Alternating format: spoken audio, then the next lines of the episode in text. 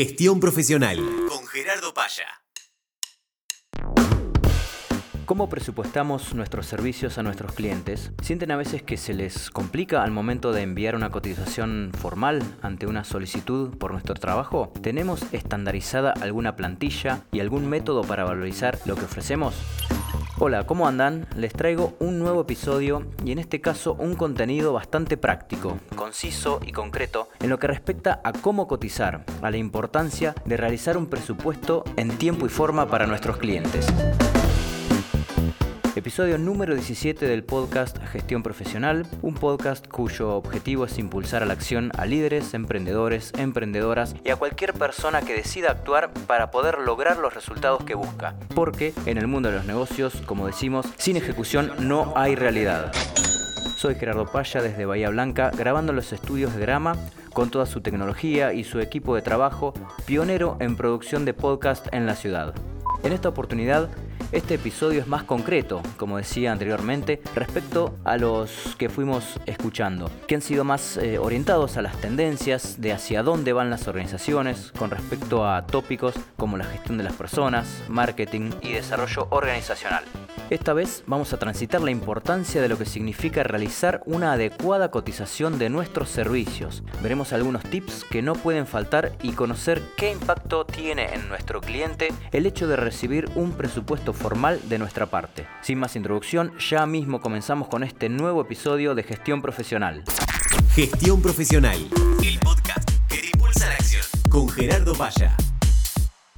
Este episodio surge porque varios clientes me han pedido ayuda o asesoramiento al momento de tener que cotizar sus servicios para sus clientes. Además, también veo día a día diferentes presupuestos de diversas industrias, algunos muy bien hechos y otros que necesitan ciertos ajustes en cuanto a imagen y diseño y hasta cierta claridad para transmitir lo que ofrecen.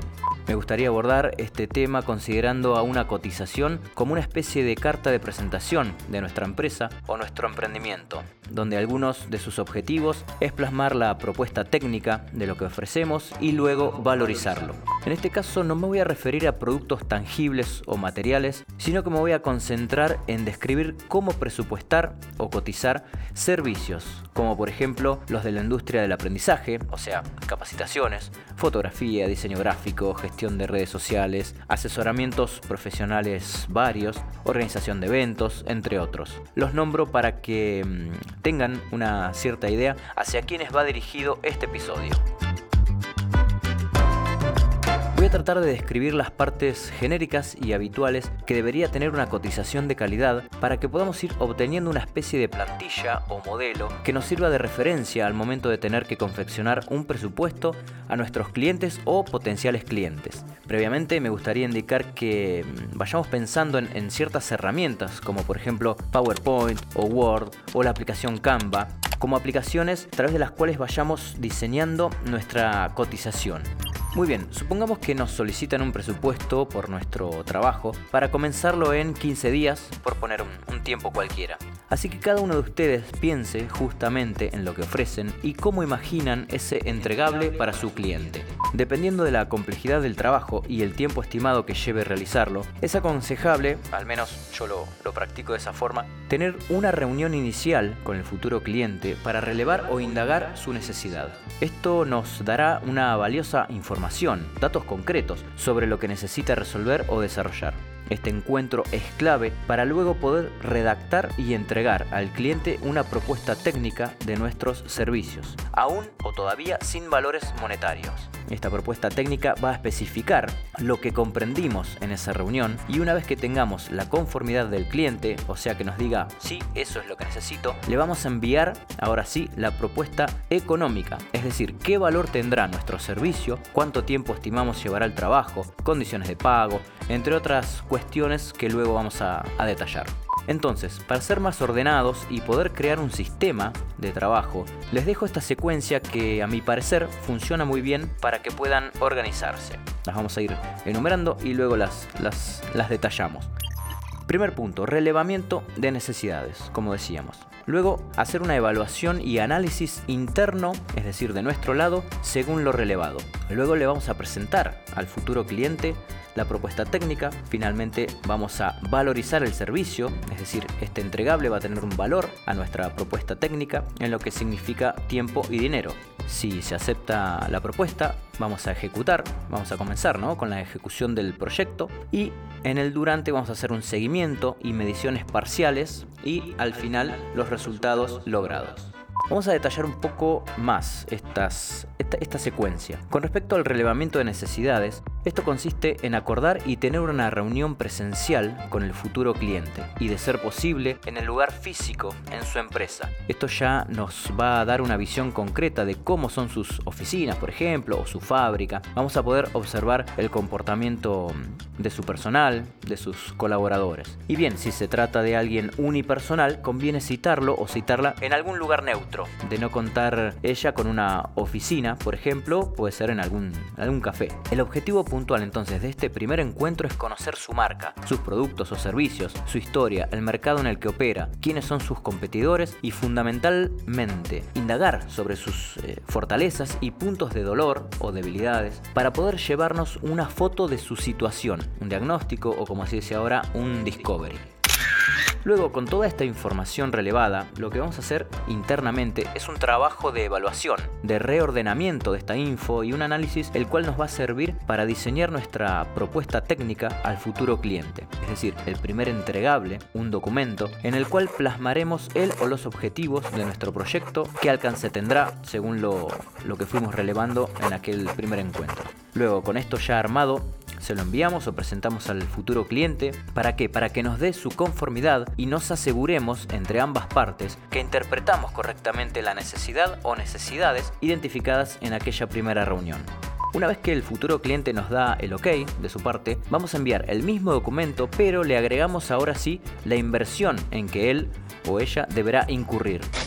Y esto significa inversión en tiempo del proyecto estimado y el valor del mismo, forma de pago, condiciones, entre otras cuestiones. Si el futuro cliente aprueba nuestro presupuesto técnico y económico, acordamos juntos la fecha de inicio de su ejecución. Y acá me, me, gustaría destacar algo importante, que esto depende de cuánto falte para comenzar a ejecutar el servicio. Puede ser clave solicitar de nuestra parte un cierto porcentaje de seña o adelanto con respecto al valor total que le propusimos. ¿Por qué? Porque esto genera ya un compromiso entre cliente y proveedor, lo que refuerza justamente la prestación futura del servicio de nuestro lado, porque ya una parte nos han pagado, y de parte del cliente evita, en cierta forma o cierta manera, arrepentirse de lo contratado porque ya comenzó a invertir al abonar una parte.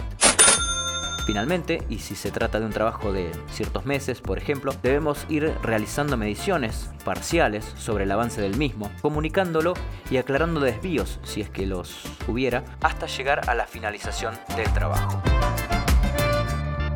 Muy bien, como anexo práctico me gustaría detenerme y podemos pasar concretamente al contenido mínimo que debe tener la cotización de nuestros servicios. Esto es ya la propuesta técnica y económica, ese documento entregable formal para el futuro cliente.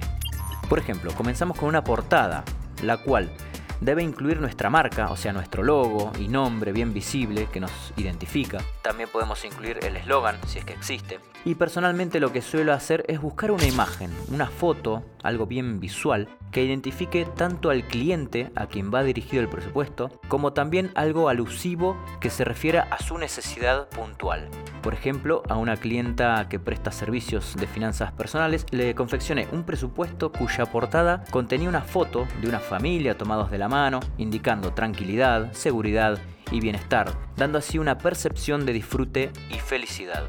La siguiente página del documento sería ideal si podemos incluir nuestra visión, misión y valores. Esto da una idea ya de profesionalismo de nuestra parte e indica hacia dónde quiere ir nuestra marca a través de nuestros principios en la manera de trabajar. En la próxima página pondremos o vamos a indicar los objetivos y el alcance del proyecto. Luego vamos a aclarar y explicar la metodología de nuestro trabajo, es decir, detallamos los pasos del servicio por cada una de las etapas. Por ejemplo, si se trata de una agencia de marketing, detallará las reuniones que tendrán para la validación de trabajos, los entregables que harán de forma parcial al cliente, los canales de comunicación que utilizarán, entre otras tareas. Casi llegando al final de este documento, la cotización debe estar explícitamente, eh, digamos, indicando el valor del servicio, el tiempo estimado de ejecución, la forma de pago, donde se aclara si se requiere el desembolso de una seña para fijar el compromiso de contratación que hoy hablábamos, y todo tipo de condición contractual que creamos sea necesaria aclarar.